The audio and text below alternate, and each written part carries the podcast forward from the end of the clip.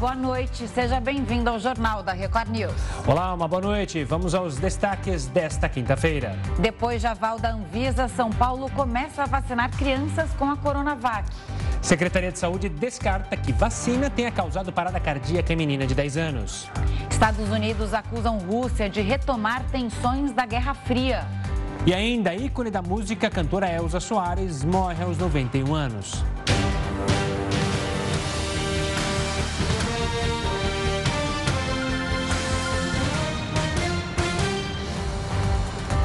E a Anvisa autorizou o uso da Coronavac em crianças e adolescentes entre 6 e 17 anos. Quem tem as informações direto de Brasília é o repórter Matheus Escavazini. Boa noite, Matheus. Boa noite, Gustavo, Camila. A decisão foi tomada de forma unânime por técnicos da Anvisa. Ela foi tomada depois de um pedido do Instituto Butantan, responsável pela fabricação do imunizante aqui no Brasil.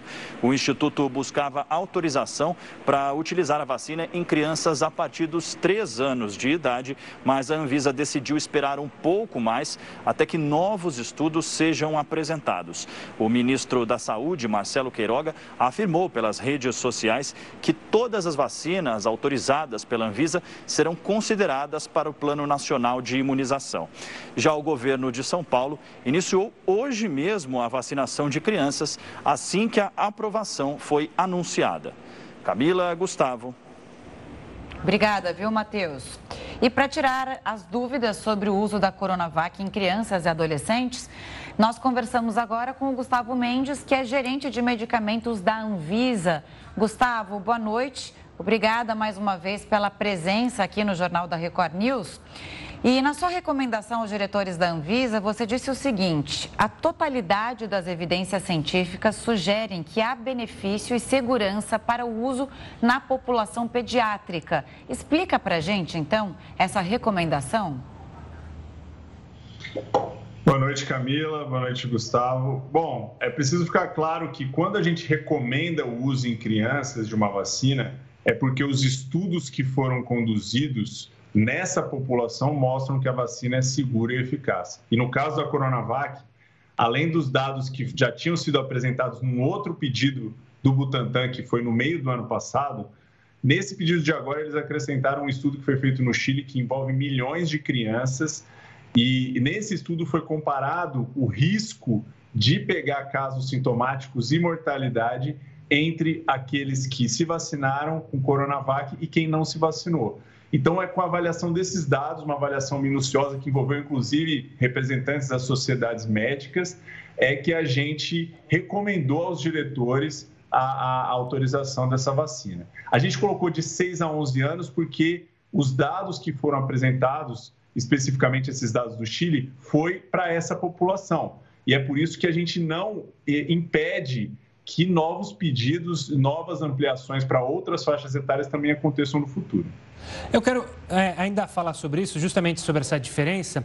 Gustavo, então, há previsão, por parte até do Butantan, de apresentar novos dados? Esses dados viriam de outros países para, assim, aprovar a vacina para essa faixa etária mais nova? É isso que deve acontecer no futuro?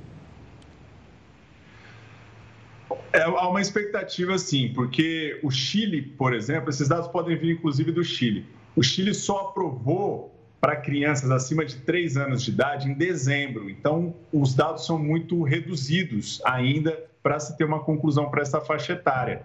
Mas também estão em andamento outros estudos, inclusive um estudo chinês e também um estudo que é global, que envolve África do Sul, Tunísia, Malásia, Indonésia, que pode trazer essas informações também, e estão em andamento. A gente acredita, e foi anunciado também na nossa apresentação, que há uma expectativa que em fevereiro e março tenham resultados atualizados que possa ampliar mas é importante ficar claro: quem faz esse pedido de ampliação é o Butantan. A Anvisa encerrou esse pedido agora com essa, com essa definição. E agora, quando o Butantan reunir esses dados desses estudos, pode apresentar o pleito novamente para uma ampliação. Gustavo, bom, a Coronavac agora, então, aprovada para uso em crianças, já tinha a Pfizer, mas há uma grande diferença entre elas. A Coronavac tem a mesma composição para crianças e adultos. Explica para a gente essa diferença. É, não é preocupante ser uma dose maior, né? Porque no caso da Pfizer, eles fizeram um terço da dose dos adultos. Isso mesmo. São os estudos preliminares para desenvolvimento de vacina para criança que mostram qual é a dose. No caso da Pfizer, então, o estudo foi de três doses. Eles testaram a dose de adulto, uma dose intermediária e a dose, é, um terço da dose de adulto, para verificar qual tinha menor reação adversa e qual tinha, qual conseguiria atingir os anticorpos mínimos necessários para considerar a criança protegida. Para as agências reguladoras, sempre vai ser o mais interessante que a dose seja a menor possível. No caso da Coronavac, o, que, o estudo que foi feito para definir essa dose foi um estudo que comparou a dose de adulto e metade da dose de adulto. E na metade da dose de adulto, se observou que não se atingia uma titulação de anticorpos satisfatória. E foi por isso que então seguiu para a dose de adulto. E claro, depois disso foi feito um estudo de segurança para verificar se não teria alguma questão, alguma reação adversa específica por ser a mesma dose de adulto. E a gente viu nos estudos que não há esse tipo de preocupação por conta dos resultados que nós avaliamos. Então, mesmo sendo uma dose de adulta, de adulto, né, que é a dose que é aplicada para adulto, não há nenhum tipo de preocupação que possa trazer algum, algum, é, alguma questão por parte dos pais. Gustavo, eu queria que você também explicasse a decisão da Anvisa de excluir da vacinação é, pediatra do, das crianças justamente os imunossuprimidos. Que crianças são essas? Porque às vezes a gente fala a palavra e quem é pai não associa que a doença que o filho tem pode ser justamente é, uma doença que não é indicada a vacinação.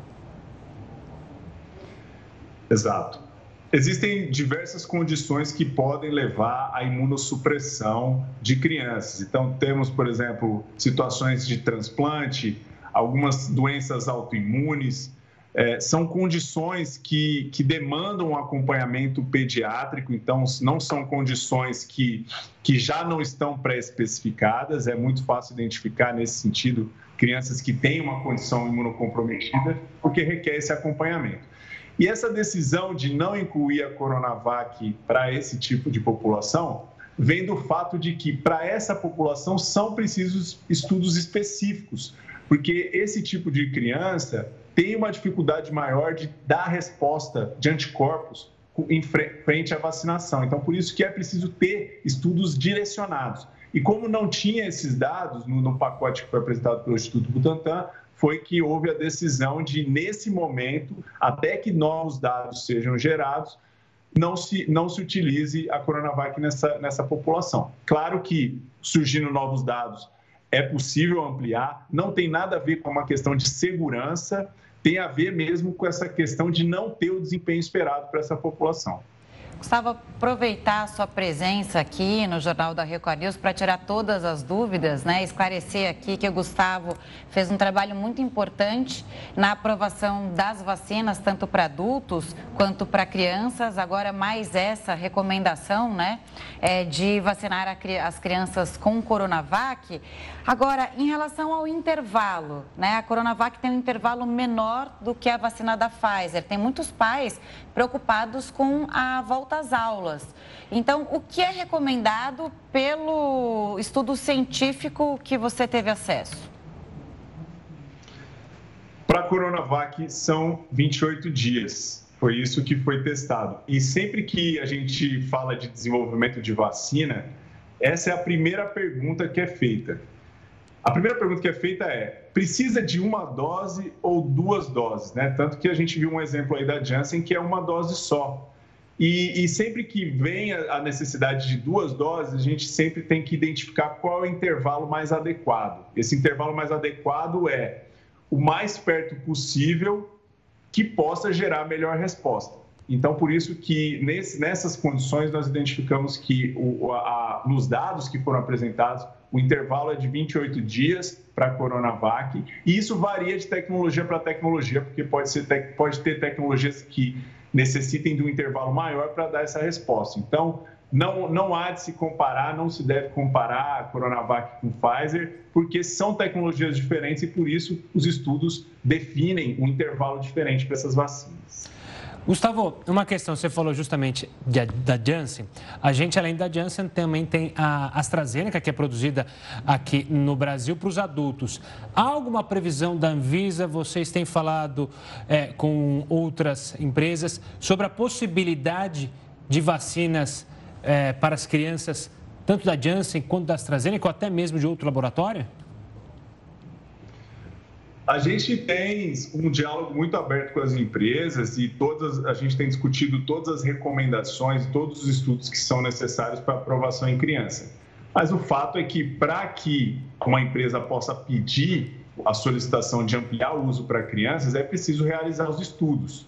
E isso é uma decisão que vai da própria empresa, da sua, da sua estratégia de fabricação. Então, assim, por mais que a gente esteja à disposição, e claro que a gente sabe que quanto mais tecnologia, mais acesso, melhor a gente vai conseguir garantir a cobertura vacinal, não dá para a gente obrigar um laboratório a fazer esses estudos. Então, por isso que a gente tem acompanhado muito de perto, mas ainda não há uma perspectiva da nossa parte de uma submissão de um pedido por parte dessas outras duas vacinas.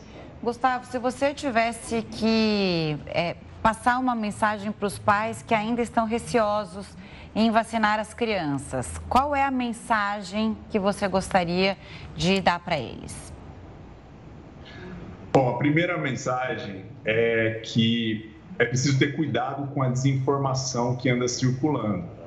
Sempre que receber um, um vídeo de WhatsApp, um, uma, uma notícia que não tem um link confiável, é importante, é importante fazer uma checagem, buscar profissionais sérios para verificar se aquilo que está te assustando como pai, como mãe, é verdade. Né? A gente vê que muitas vezes tem informação que, que acaba não sendo verdade, isso traz um medo, traz um medo que acaba prejudicando. E outro aspecto importante que eu queria deixar de recado é que o risco da Covid-19 é muito superior ao risco, a qualquer risco que as vacinas tenham demonstrado por meio desses estudos. Nós acompanhamos muito de perto esses dados de segurança das vacinas e a nossa aprovação levou por base critérios rigorosos para ter certeza de que não, vai haverá, não haverá questões que possam ser preocupantes, que põem em risco a vida das crianças a curto prazo e a longo prazo. Por isso, essa, essa mensagem de tranquilidade que nós estamos fazendo um trabalho que é científico, um trabalho que é rigoroso para acompanhar essa, essa vacinação em crianças e dar essa tranquilidade para os pais levarem os seus filhos para vacinar. Agora, para quem quer se vacinar, né? Para quem quer levar o filho a se vacinar, qual é a mensagem? Porque no ano passado a gente viu, né, no começo da, da vacinação, as pessoas escolhendo vacinar, a vacina X é melhor, a outra tem menos reação. Bom, para os sommeliers de vacina, qual é a mensagem? É a mesma que foi para os adultos? Qualquer vacina é boa? Exatamente. A gente está numa situação em que não tem, não tem opções o suficiente para a gente é, ser sommelier de vacina. Nós hoje temos que garantir a cobertura vacinal das crianças. Lembrando que vacinação é um pacto coletivo.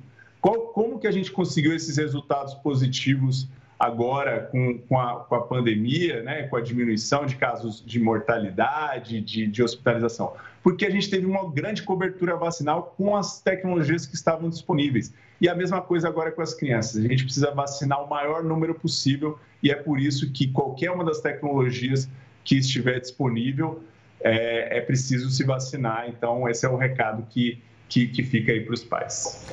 Gustavo, obrigado pela participação aqui, por nos atender no Jornal da Record News e falar, então, mais uma vez sobre a vacinação. Um forte abraço e até uma próxima. Olha, ainda falando sobre a Covid-19, a variante Ômicron foi responsável por um aumento de 1.281 nos casos de Covid-19 lá no Distrito Federal.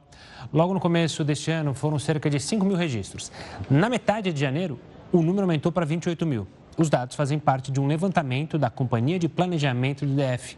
A taxa de ocupação dos leitos de UTI por pacientes com casos graves também cresceu, 207%. O aumento de casos fez o governo do Distrito Federal adotar um plano de mobilização de leitos para o tratamento da doença. No próximo bloco, nós falamos sobre a morte de Elza Soares, uma grande perda para a música brasileira. O Jornal da Record News volta já com todas as informações. Morreu hoje no Rio de Janeiro, aos 91 anos, a cantora Elza Soares. De voz inconfundível, a cantora foi considerada por uma pesquisa britânica como a voz do milênio da música brasileira. Meu choro não é nada além de carnaval. É lágrima de samba na ponta dos pés. Elza Soares é uma das vozes mais marcantes da música popular brasileira e foi uma vida dedicada às canções. Ela foi descoberta aos 13 anos num programa de auditório. Oh, por despeito, achastes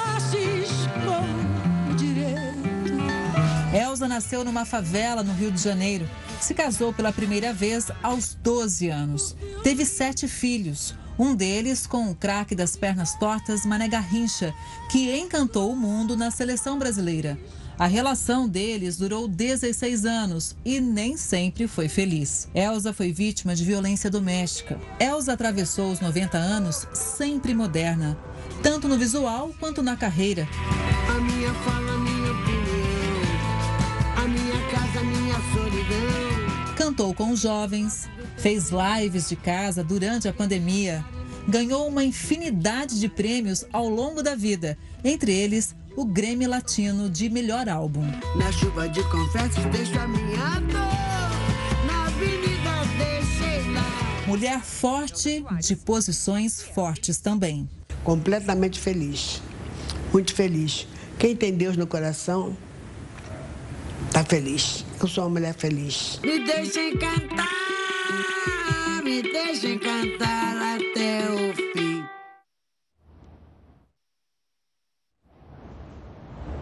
Amada e eterna Elza Soares. Vamos até o Rio de Janeiro conversar com o repórter Pedro Paulo Filho, que tem mais informações sobre a morte da cantora Elza Soares. Pedro, boa noite. Onde você está agora? Quais as informações? O que, que você traz de atualização? Oi, Camila, uma boa noite para você, boa noite, Gustavo, a todos que acompanham o Jornal da Record News. Eu falo aqui da, do bairro do Recreio dos Bandeirantes, na zona oeste do Rio. Eu estou em frente ao prédio para onde Elza Soares se mudou em agosto do ano passado. Ela morava em Copacabana, mas veio para cá em agosto do ano passado para morar com a sobrinha na cobertura desse prédio aqui. A Elsa estava com 91 anos e a informação aí da morte dela foi anunciada aos fãs pelas redes sociais. O comunicado foi feito pela assessoria de imprensa, que disse que ela morreu por causas naturais às 3h45 da tarde. Depois disso, desde então, foi grande uma movimentação por aqui de familiares e amigos, pessoas para prestar as condolências aos outros familiares e amigos que já estavam na cobertura do prédio. A gente, inclusive, tem imagens desse fim de tarde e início de noite, a chegada das pessoas, a movimentação de pessoas por aqui. Muitos parentes e amigos já estavam lá na cobertura para poder avisar, inclusive, outras pessoas sobre o que aconteceu e também dar explicações, dar detalhes da partida de Elza Soares. Por volta de 7 horas da noite, dois é, profissionais da área da saúde vieram aqui para atestar a morte por causa natural, o atestado de óbito, emitir o documento para a liberação do corpo para o sepultamento. Eles saíram cerca de uma hora depois, os familiares ainda muito emocionados. Pouco depois, chegou aqui um carro de uma funerária que já saiu há cerca de 20 minutos, já encaminhou o corpo para a preparação para o velório. A Elsa Soares tinha 91 anos, mas ia fazer 92 agora em junho e ainda estava em plena atividade. A cantora iria fazer esse ano nove shows ao menos. Um deles teria sido na semana passada, na sexta-feira, mas esse show foi cancelado por causa do aumento dos casos de Covid aqui no Rio de Janeiro. Em fevereiro, Elza Soares ainda se apresentaria em São Paulo e no Rio. A última grande aparição dela foi essa semana, durante a gravação de um show de um DVD no Teatro Municipal de São Paulo. Já a grande apresentação ao público foi no mês passado, na cidade de Belém, do Pará. A Elza Soares também colecionava paixões, entre elas, a gente lembra, a, o samba ela era apaixonada pela escola de samba Mocidade Independente de Padre Miguel, que era o bairro onde ela, ela nasceu, na zona oeste da cidade, e que chegou a ser homenageada. Em 2020, no último carnaval oficial aqui do Rio de Janeiro, ela foi homenageada pela agremiação. Durante toda a tarde e noite, diversas personalidades e também fãs anônimos estiveram na, no perfil oficial da Elza Soares para prestar as últimas homenagens. E a última postagem de, na última é, postagem de Elza Soares, Elza disse que era feliz e que gostaria de ser lembrada como uma mulher dura e danada. Eu volto com vocês. Pedro, há alguma informação já passada pela família sobre o enterro, sobre essa última cerimônia de despedida?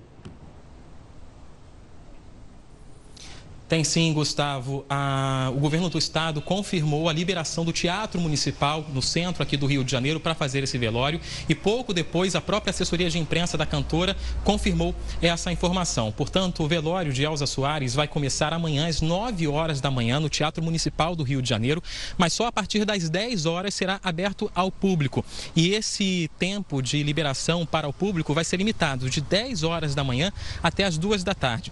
Depois, o corpo da cantora será, será levado em um caminhão do Corpo de Bombeiros até o cemitério Jardim da Saudade, em Sulacap, na zona oeste do Rio, onde vai ser velada mais uma vez, mas aí num ambiente mais reservado, em um espaço que ela queria ter sido homenageada. O enterro também deve acontecer no mesmo cemitério na zona oeste da cidade. A Prefeitura do Rio decretou luto oficial de três dias pela morte de Elza Soares. Gustavo e Camila. Obrigado pelas informações, Pedro. Uma ótima noite e até amanhã. Sem dúvida, um dos nomes mais importantes da música brasileira. Para entender mais sobre a importância da Elza Soares, a gente conversa agora com o jornalista e crítico musical Marcelo de Assis. Marcelo, boa noite, obrigada por nos atender. No álbum A Mulher do Fim do Mundo, Elza Soares pede numa música me deixe encantar até o fim. E foi o que aconteceu, como o nosso repórter Pedro Paulo Filho nos trouxe de informação. Ela esteve em São Paulo, gravou um DVD há dois dias e estava produzindo mais um álbum. Aliás, ela tinha uma é, facilidade de se reinventar ao longo da carreira que sempre nos trouxe alegria, né? Camila e Gustavo, muito boa noite e uma noite excelente, porém triste para todos os que acompanham aqui a Record News.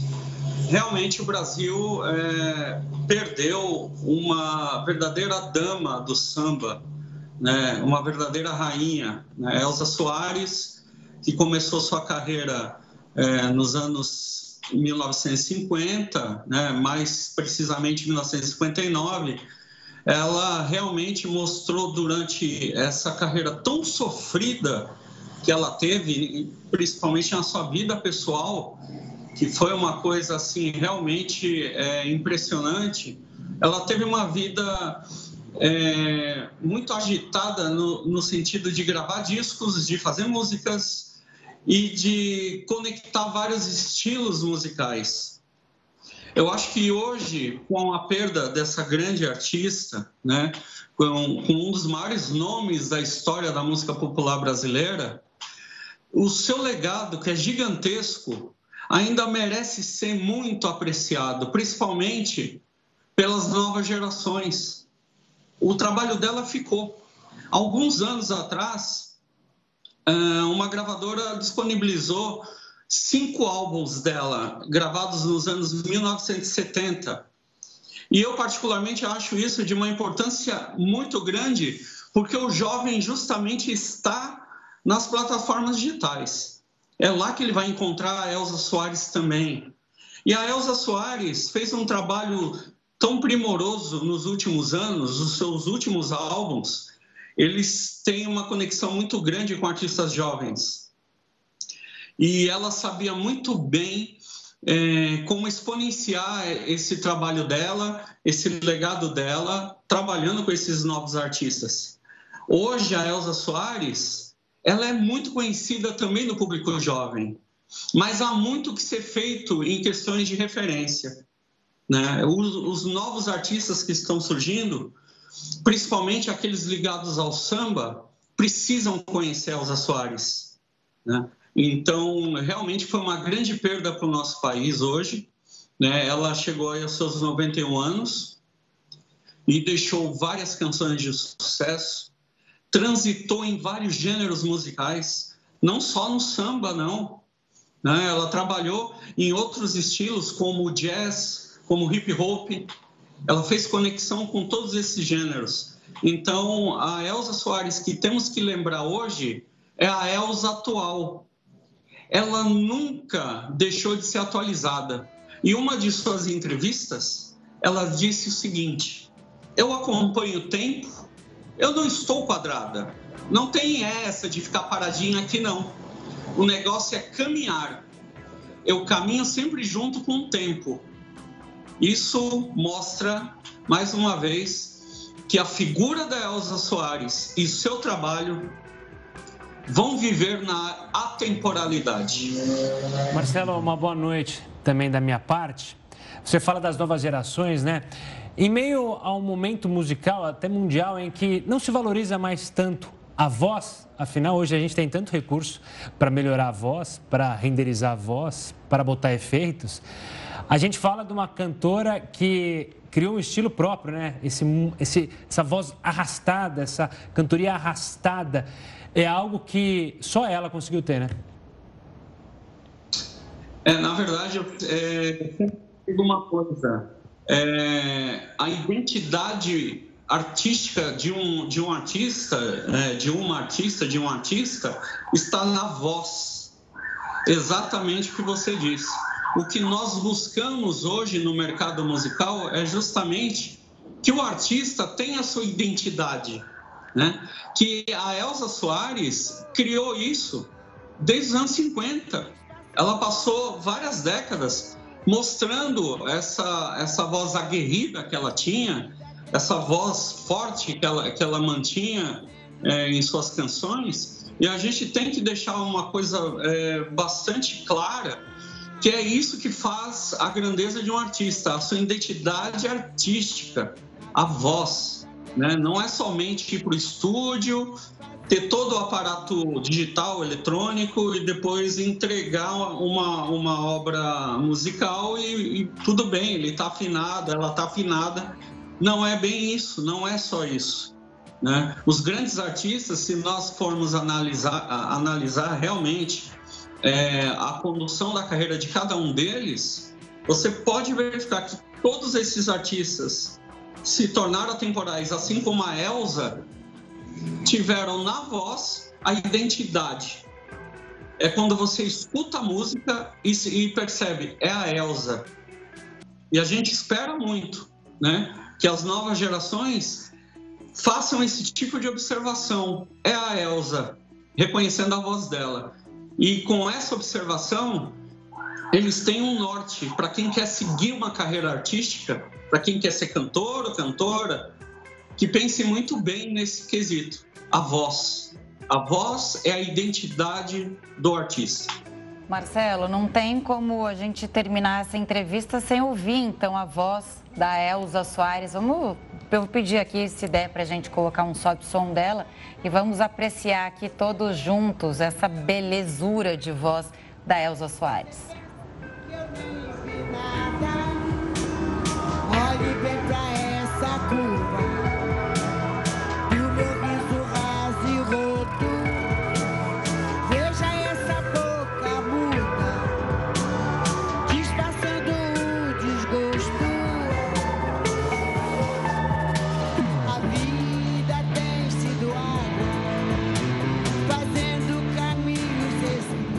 envelhece, né? É impressionante. A voz dos grandes artistas não envelhece. A Elsa é uma prova e que bom que ela entra para a história. Definitivamente, ela deixa a vida para virar uma lenda. Marcelo, obrigado pela participação aqui conosco.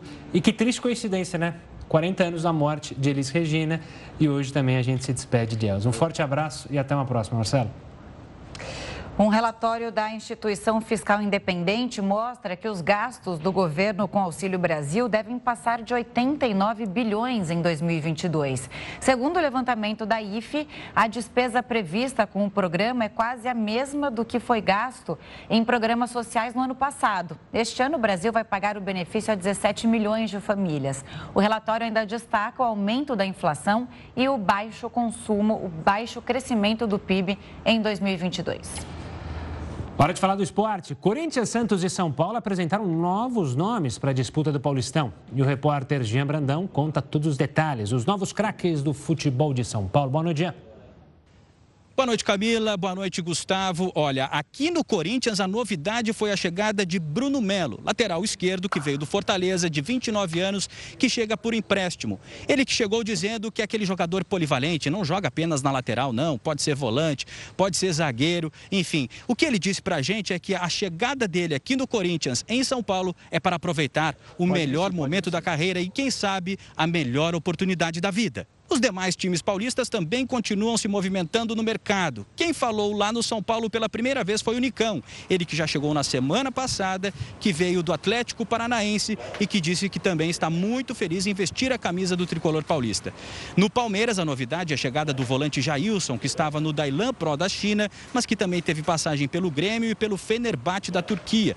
No Santos, a novidade é a chegada do zagueiro Eduardo Bauerman, de 27 anos, que vem do América Mineiro. Portanto, os times paulistas estão se movimentando no mercado, preparando seus times para o início do Campeonato Paulista, que já tem a primeira partida no domingo entre Novo Horizontino e Palmeiras. Partida essa que terá transmissão exclusiva da Record TV a partir das quatro da tarde. A cobertura completa do Paulistão e do Cariocão a gente confere aqui na Record News, na Record TV e em todas as mídias digitais do Grupo Record. Voltamos ao estúdio. Estaremos ligadíssimos. Obrigada, viu, Jean? E será que as aulas online foram suficientes para recuperar o prejuízo causado pela pandemia à educação? É o que você confere já já aqui no Jornal da Record News. Estamos de volta para falar que o governo fez um ajuste nos valores pagos pelo INSS aos aposentados e pensionistas. Os contribuintes que recebem benefícios acima do salário mínimo terão os valores atualizados em 10,16%. Pela lei federal, os benefícios são reajustados pela variação do Índice Nacional de Preços ao Consumidor. Já para quem recebe o valor equivalente ao salário mínimo, o piso nacional passou para R$ 1.212 desde o dia 1 de janeiro. E olha só, estudos já identificaram que a pandemia gerou consequências na piora da qualidade do ensino brasileiro. A gente já falou sobre isso aqui. Mas esse é mais um assunto para o nosso mestre, o Heródoto Barbeiro. Heródoto, boa noite. As aulas online não foram suficientes, até porque teve muita gente que não conseguiu estudar, né? Exatamente. Camila, olha, antes da pandemia, só para você ter uma ideia, é, tem, um, tem uma pesquisa mundial que avalia a qualidade do ensino nos países, chama PISA. Ele é realizado a cada três anos pelo pessoal lá da OCDE, que são os países mais ricos do mundo. Muito bem, antes da pandemia, só para você ter uma ideia, nós estávamos, por exemplo, no item ciência da escola. A nossa colocação era em 66 lugar. Ou seja, no ranking, nós estamos no lugar de número 66, lá para baixo dos conhecimentos da nossa moçada em relação à ciência. Quando você fala em matemática, a situação ficou ainda mais grave. Segundo o PISA, nós estamos no lugar de número 70 no ranking mundial. Isso antes da pandemia. Bom, aí veio a Fundação Getúlio Vargas e publicou inclusive um relatório hoje bastante interessante, em que ela está chamando a atenção da sociedade brasileira de uma forma geral. Qual é? É que durante esse, esse período agora da pandemia, nós tivemos o seguinte: uma queda das horas de aula nas escolas. Nas escolas públicas, caíram de quatro horas para duas horas. Nossa. Nas escolas privadas, caíram de quatro para três. Então, qual é a minha suposição aqui? Preocupação que eu acho que é de todos nós. Preocupação é o seguinte: o impacto que isso vai provocar, de novo, na qualidade do ensino do nosso país a médio e longo prazo. Porque nós teremos que recuperar isso de alguma forma, nós já não estávamos indo bem. com essa diminuição que foi constatada pela Fundação Getúlio Vargas, nós tivemos então uma diminuição ainda maior do número de aulas. E mais uma coisa: o número de, de, de jovens que abandonaram a escola também aumentou. Muitos por causa da pandemia. E outros porque precisavam precisam ajudar a família, saíram para trabalhar para poder engordar um pouquinho a chamada renda familiar.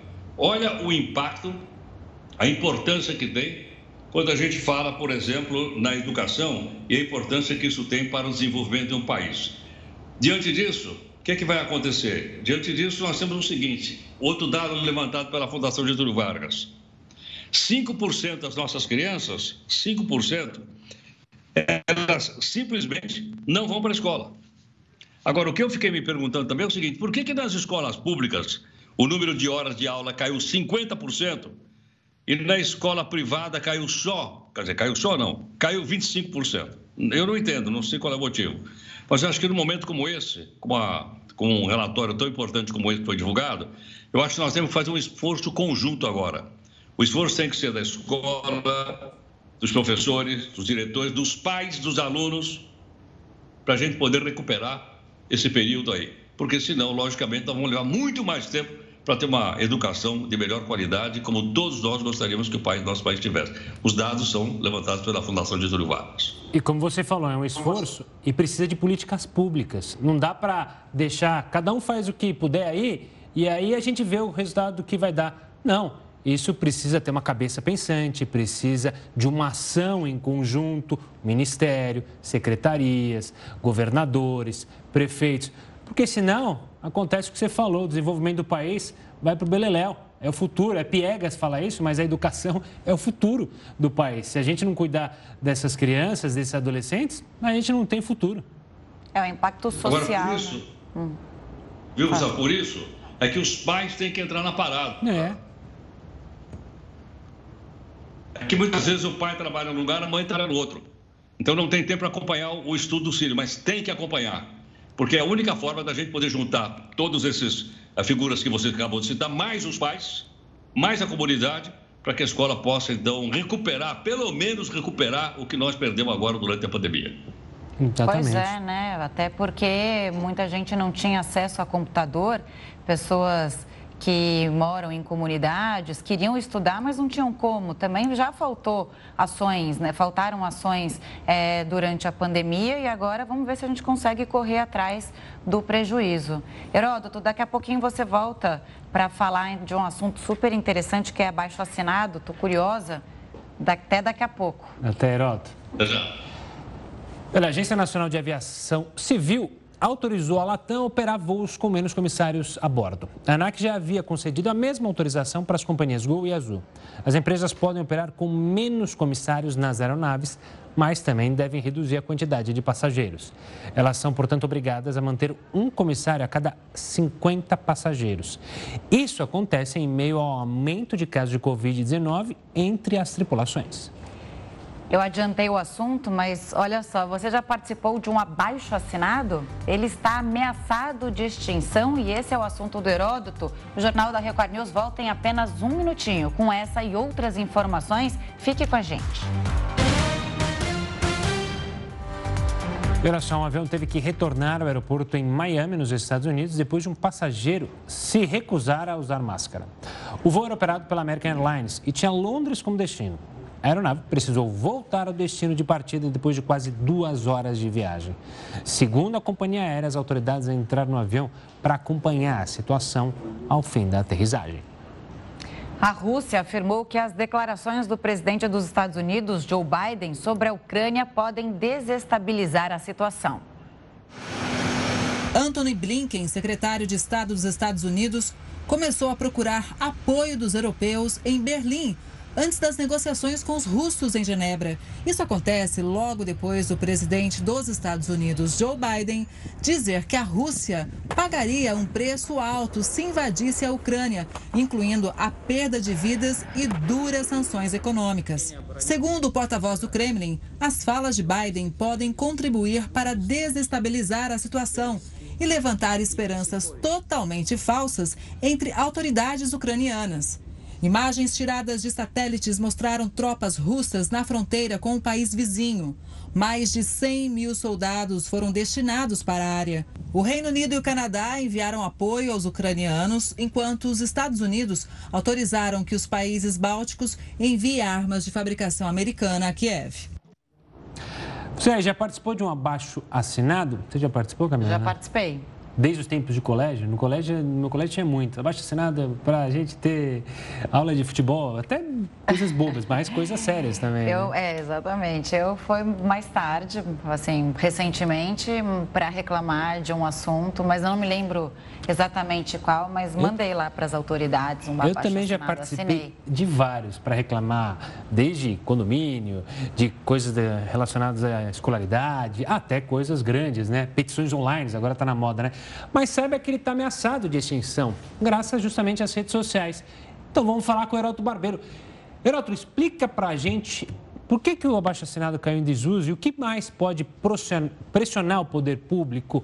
Um abaixo-assinado ou uma rede social cancelando geral?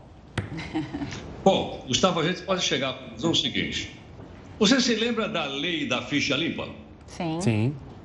Todo mundo lembra ela foi conseguida com abaixo assinado. É mole ou não? Olha que interessante. Porque a Constituição brasileira diz que, diz que a população pode apresentar projeto popular no Congresso Nacional.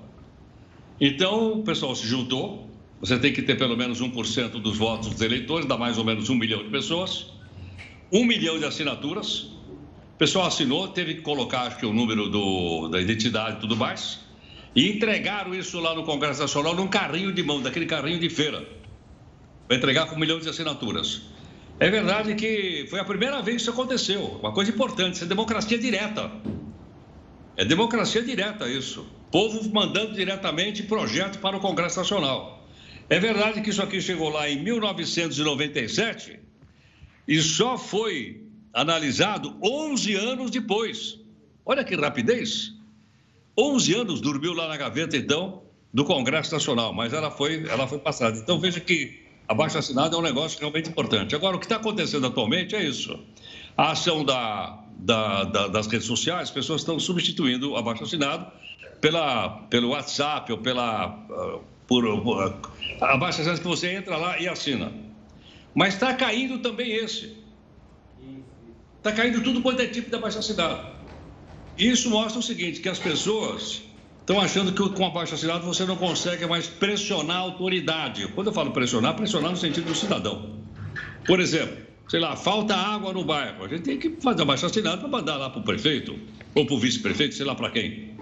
Ou então está faltando asfalto numa determinada rua, faz abaixo assinado. Mas as pessoas não estão fazendo nem o, nem o escrito, assinando, e nem aqueles online, salvo exceção. Isso mostra que caiu muito mostra também, portanto, que as pessoas estão meio descrentes do poder público, a ponto de não fazer o abaixo assinado, que é uma coisa importante.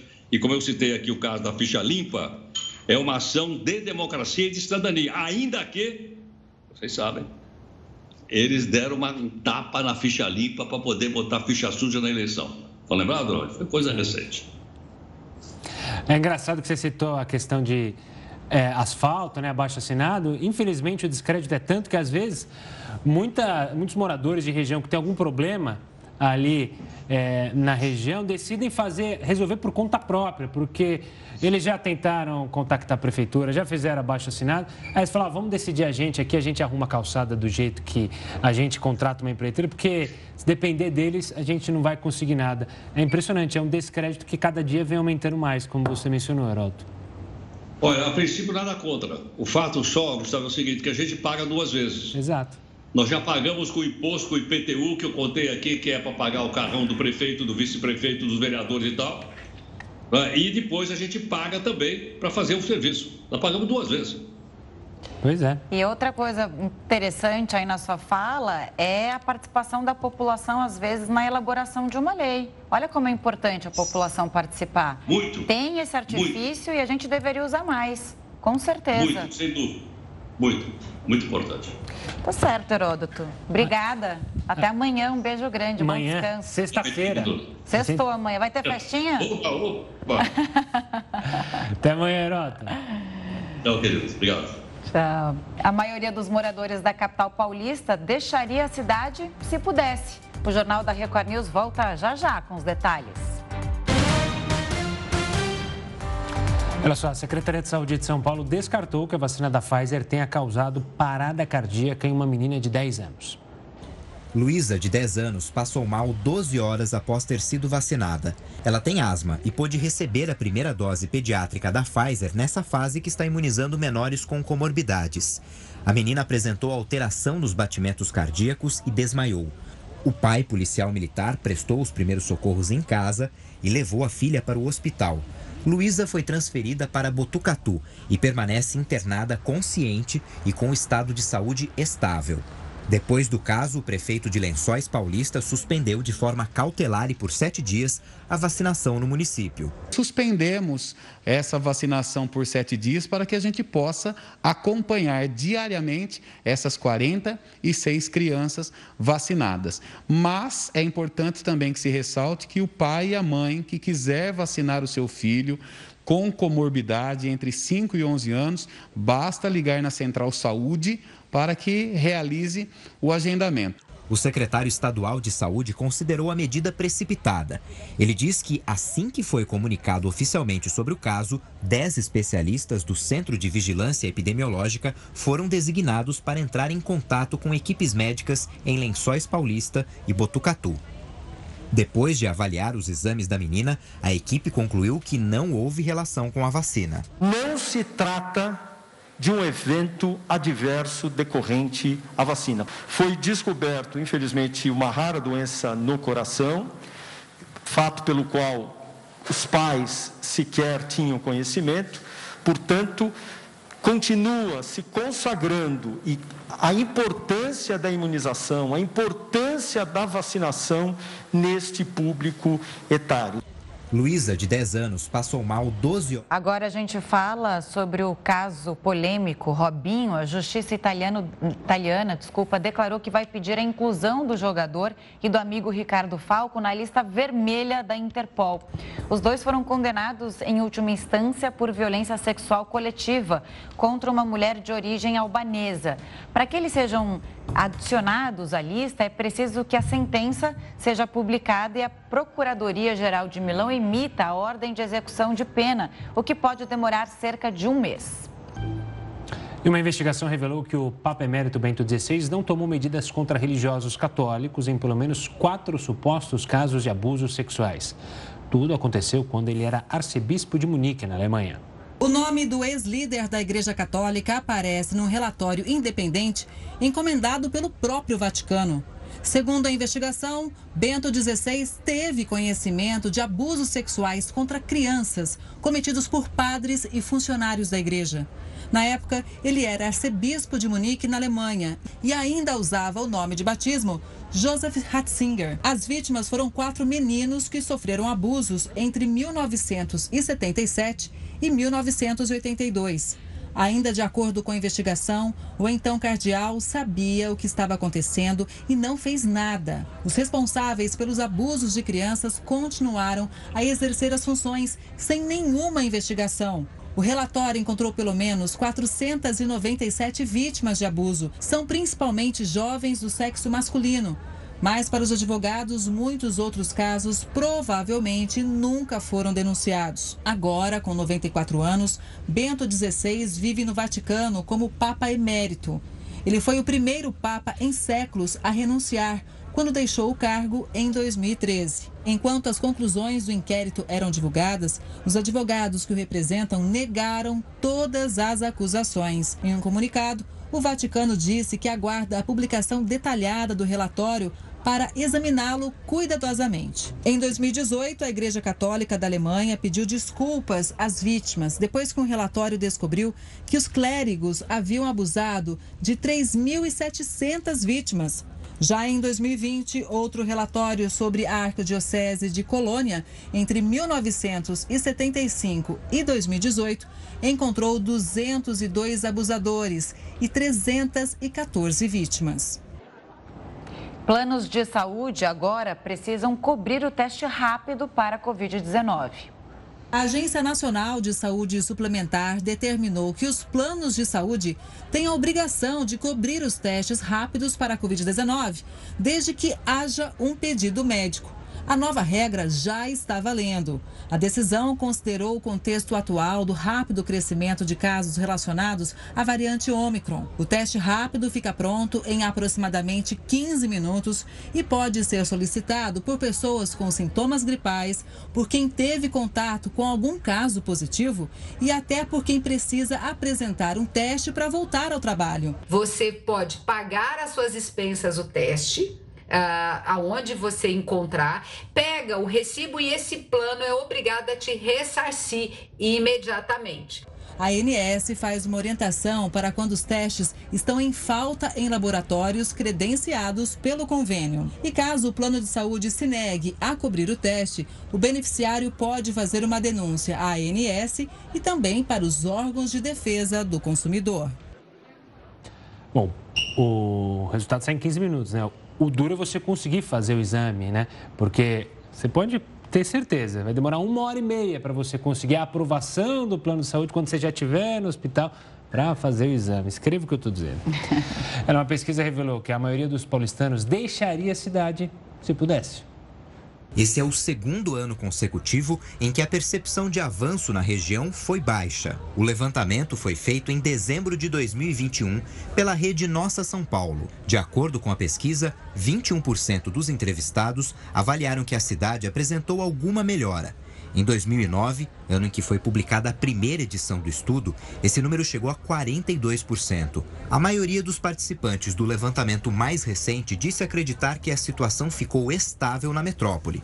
Outro aspecto identificado pela pesquisa é que 57% dos paulistanos têm vontade de sair da capital sendo a maior parte deles adultos com renda familiar acima de cinco salários mínimos, ensino superior e residência na região norte. Que é um número assustador porque seriam 7 milhões de pessoas deixando a cidade de São Paulo se pudessem. Mas justamente essa cidade, essa cidade que gera oportunidades para as pessoas, que é uma cidade inovadora, que é uma cidade rica, é, por que, que as pessoas deixariam essa cidade? Aí vem as questões de por que, que não gostam da cidade. E elas respondem: a violência é um grande problema, é o que mais chama a atenção. Um terço dos entrevistados apontaram a violência como o grande problema de São Paulo.